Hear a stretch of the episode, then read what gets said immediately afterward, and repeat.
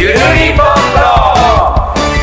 介護が変わる社会が変わる社会医療介護ネットワーク。ゆるりがお届けする介護について熱く語る番組です。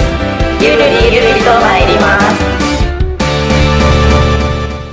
はい、そしたらゆるリポートの方始めさせていただきます。ケアライフハーモニー堺の上野です。よろしくお願いします太田委員のはい。久保です、よろしくお願いします、はい、どうぞよろしくお願いします。前にね長尾さんっていう方出ていただいて、がん看護専門看護師専門看護師はいあのそんなことが存在すること自体も知らなかったんですけどね。その辺の解説をいただいてあこういう世界があるんやっていう時に、うん。その長尾さん自体が、はい。い、やまたがんはい。専門看護師だけでも15あるし、はいまた他にも認定看護師だけでも21ぐらいはい。あるって言われてて、でちょっと長尾さんがその中でも認知症のはい。認定看護師で認知症の認定看護師で、はい。ちょっとぜひ皆さんに知ってもらいたいということで。知りたいですね。はい、はい。でちょっと今日わざわざ、はい。あのゲストにお越しいただいたんで、はい。ちょっとご紹介をお願いします。はい。はい。近畿大学はい。医学部附属病院のはい。認定看護師さんのはい。中尾由香さんです。はい。よろしくお願いします。ぞよろしくお願いします。お願いします。住んでるのはねこの堺の近くらしいんですけど、近隣の狭山のはい。方で働いてて、はいはい。今はどんな病棟でどういうお仕事されてるか簡単にちょっと教えていただけます、今は一般病棟なんですけれども、はい。腫瘍内科とはい。緩和ケア科とはい。心療内科が入ってる病棟ではい。勤務をしていまして、いきなり難しい。1個一個目なんて言いま3しつ覚えました？た1個目なんでした？腫瘍内科腫瘍内科どんなどんな時間と腫瘍ってあの、はがんの。ああがんの腫瘍あはいはい。何と思ったんです。いや分からない腫瘍っていうなんかカリスマかな腫瘍内科と、はい。緩和ケア。科緩和ケアね、と心療内科。えそれが全部一つのセクションになってるとあとは個室が多い病棟になってるので、はい。い、ろんな科が入ってはくるんですけど他の科も。うん。この病棟の中にいろんな病気の方がいてはる。っしゃる。はい。同じ部屋にいらっしゃいますいらっしゃるんです。か、はいその心療内科の人と腫瘍内科の方が、で認知症の方もいらっしゃることもあり。で高齢者とか年齢別言うたらやっぱ高齢者の比率がそうでもないんですけど、はいこの病棟はそうでもなくて、はい。もうちょっと若い方の方が多いこともあるんですけれども、はい。今は私自身がその病棟とあとは院内のはい。高齢の患者さん認知症の患者さんの関わりっていうところではい。チームを作ってはい。活動させてもらってるので、はい。他の病棟で高齢の方と関わることの方が多い。ですああそうなんのか。でそのまず看護師にはい。なろうと思ったきっかけっていうかございます。なんとなく昔から思ってたのはあったんですけども、はい。親戚に看護師が多かったのと、はい。あとはい。祖父がちょっと体調崩した時に、あの親戚のものが結構よく見てくれて体調も結構早めに見つけれたので、はすぐに回復してっていうのがあったので、ぱりそういう資格を持った看護師っていいなっていうのを思ってはで看護師を目指すようにはなったんで。す。いだから前専門看護で15あるっていうはいのがあって、はい。また別に認定看護師っていうのはいがあるっていうのではい。聞いたんですけど、はいちょっと簡単に認定看護師の中で認知症になってる、はちょっと教えていただけます？と認知症看護の認定看護師っていうのがは2005年にはい初めて学科ができて、はい。2006年に認定看護師ができたっていうような流れなんですけども、現在810名の認定看護師がいてて全国でですね、はい。少ないね、うんまた今年の7月に新たな人たちが試験合格したら増えると思うのでもうちょっと増えていくかなとは思うんですけれども、はい。認知症の患者さんのまあ経過だったりとか予後とかを理解してまあ患者さんの生活とか質の実現あ自己実現っていうところを、まあ、ケアだったり質ケアの質とかと病態っていうところからどういう影響が与えられるかっていうところをしっかり、えっと、見て、ま、患者さんとその家族っていうところを含めた関わりっていうところをしていくっていうようなことをするものなんですけど家族さんっていうところも結構関わって、はい、ご自宅で見ている方も結構いらっしゃるので、家族っていうところも結構サポートが必要な状況にはなるので、どうやって患者さんと関わるかとかっていうところを伝えていけたりしたかなっていうふうには今の病院の中でできることはそこにはなってくるんですけれども、はい、相談されることっていうとどういうふうに関わっていったらいいのかとかっていうところはご家族さんから相談はあるのでそういうところをサポートしたりっていうとこはあります。私が実際受けるのは病棟に入院される方の時が多いのでチームで回りながらご家族さんと話をしていく時にこういう時どうしたらいいのかとかあと認知症かもしれないなっていうふうに普段から思ってて今回入院してやっぱり入院生活を見ているともしかしたら認知症じゃないのかなっていうような状況があったりして、他の病気で入院されてですよね、はい、ちょっとこうその前の昔どうかなっていうのが看護師から見ててどうかなって思っていて、まあ、ご家族さんいらっしゃった時にいろいろ話を聞いていくとやっぱりそう思ってたっていうことがあったりして、であの受診をしていた方がいいかなっていう話をしたりとか、まあ普段どういうふうに関わっていくかっていう話をしたり、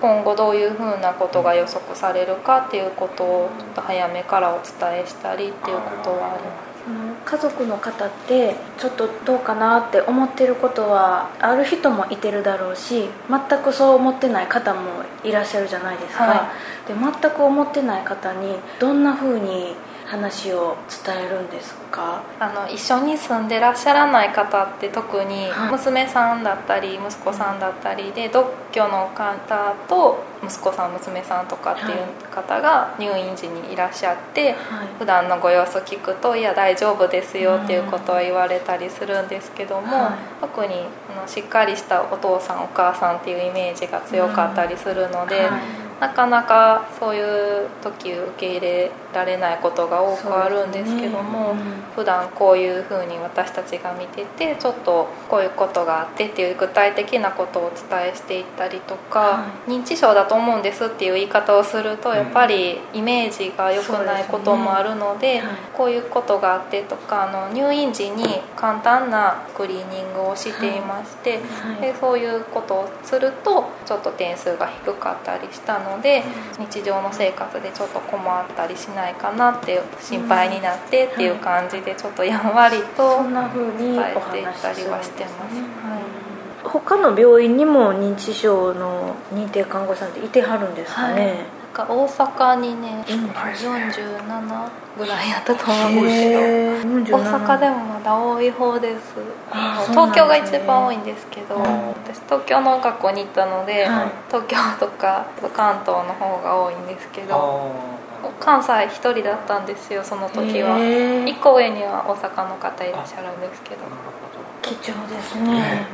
兵庫にね学校があるので、はい、大阪とか関西圏は多分そっちにみんな行く。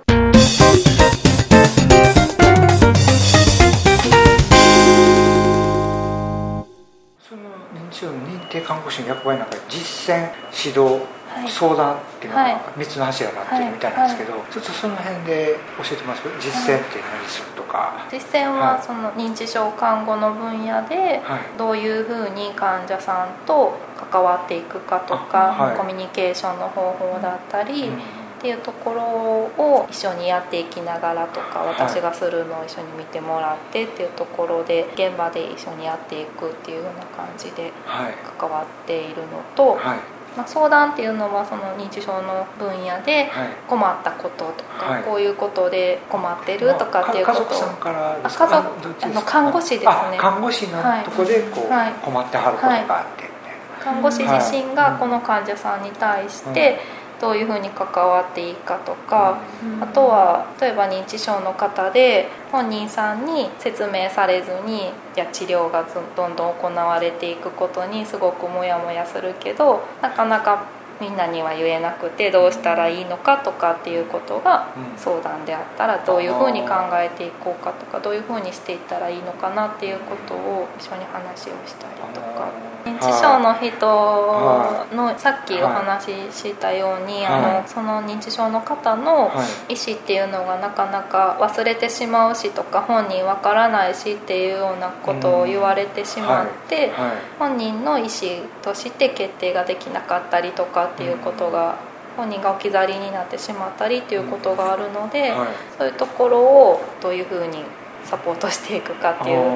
感じなんですけど。今あった中のご相談を受けた中とかでご自身苦労したなとか一般の看護師の方がよく困ってることございます？いろいろあるんですけども、うん、やっぱり入院されて患者さんの状況がなかなか情報っていうのが十分取れてないこともあって、どういうふうな方でどういうふうに生活してきて、どういう価値でいらっしゃってとかっていうところまで、まあ、なかなか情報も取れないまま患者さんと関わっていってるとこちらは処置をしたりとかいろんなことをしていこうとするとうまく伝えれなかったり看護師の常識で喋ってしまったりとか「点滴しますね何しますね」とかっていろいろ言っていったことがもう全部伝わってるように思ったりとか患者さんもうなずいてたりとかされてるともう分かってくれてると思ってそのまま処置をしていったりするとその人がどれぐらい理解できててとかっていうことまではこっちも分からずに関わっていってるので。患者さんが理解できてなくて不安な状況のままそういう処置をしていって点滴も抜いてしまったり、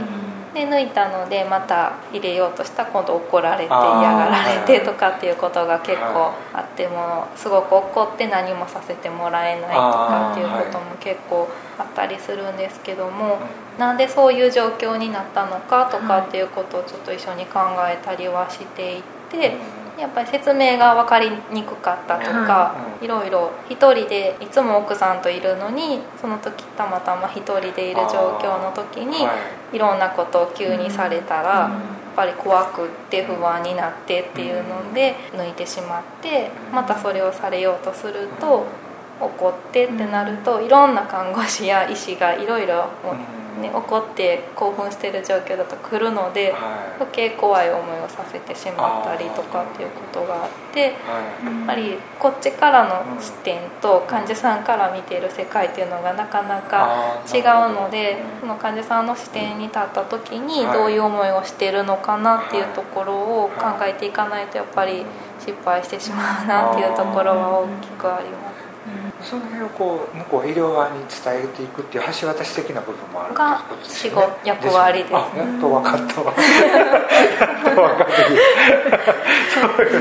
そうか。ね入院とか、はい、あの利用者さんが入院したりしたらやっぱりケアマネージャーに「この方は認知症はあるんですか?」家での生活どうですか?」って聞いてきてくださるので、はい、そこでまあ情報をお伝えしたりとかしますけどね。あの退院後にね、はい、例えば白内障の手術をした方って目薬がいっぱいこう順番にとかと1週間か2週間経ったらこの目薬減らしてとか聞いてるだけでややこしいでしょ上野さん。ややこしいよ。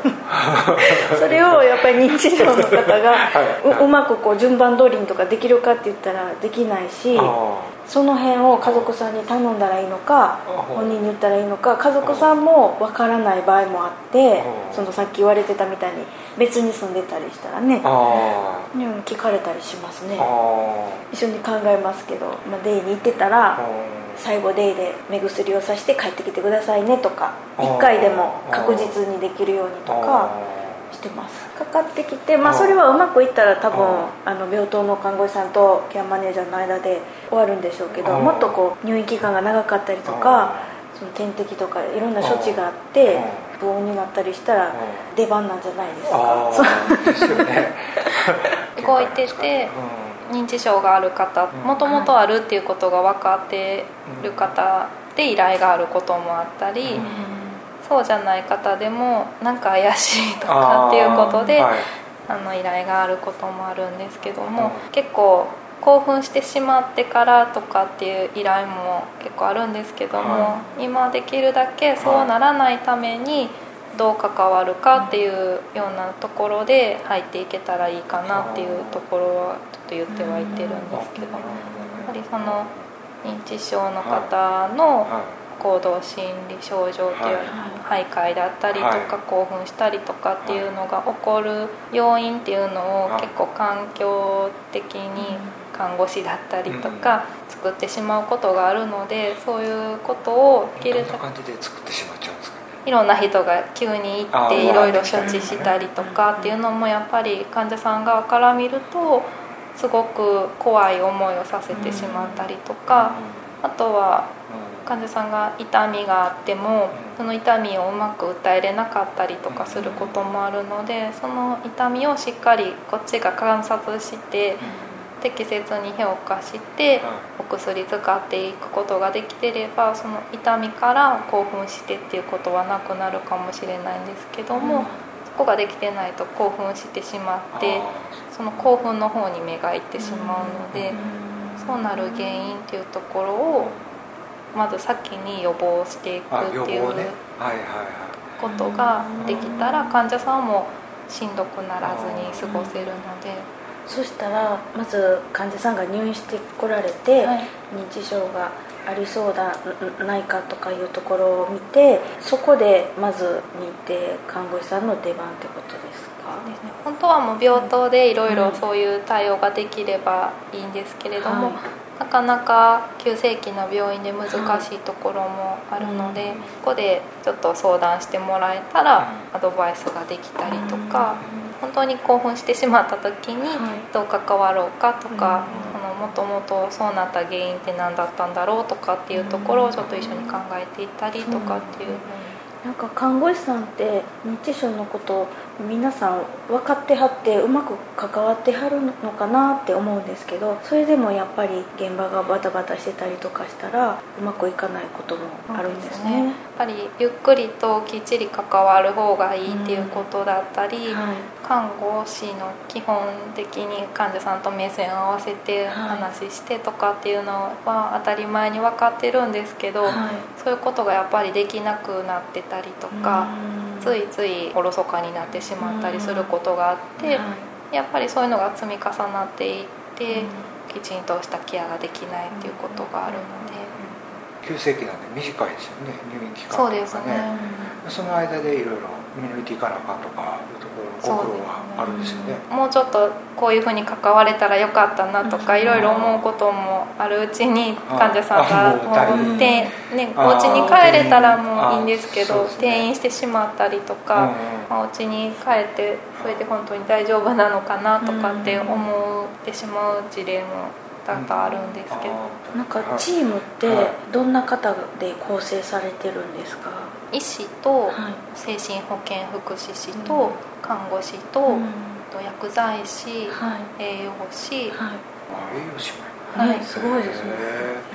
とリハビリの OT と ST ととジムの人も入ってもらって、全部近代の中の職員っていう。近代の職員で。へえんかすごいですね。なんかすごい。ゆるりポット。今回も内容充実でカットするのがもったいない。ということでこの続きはパート2をお聴きください。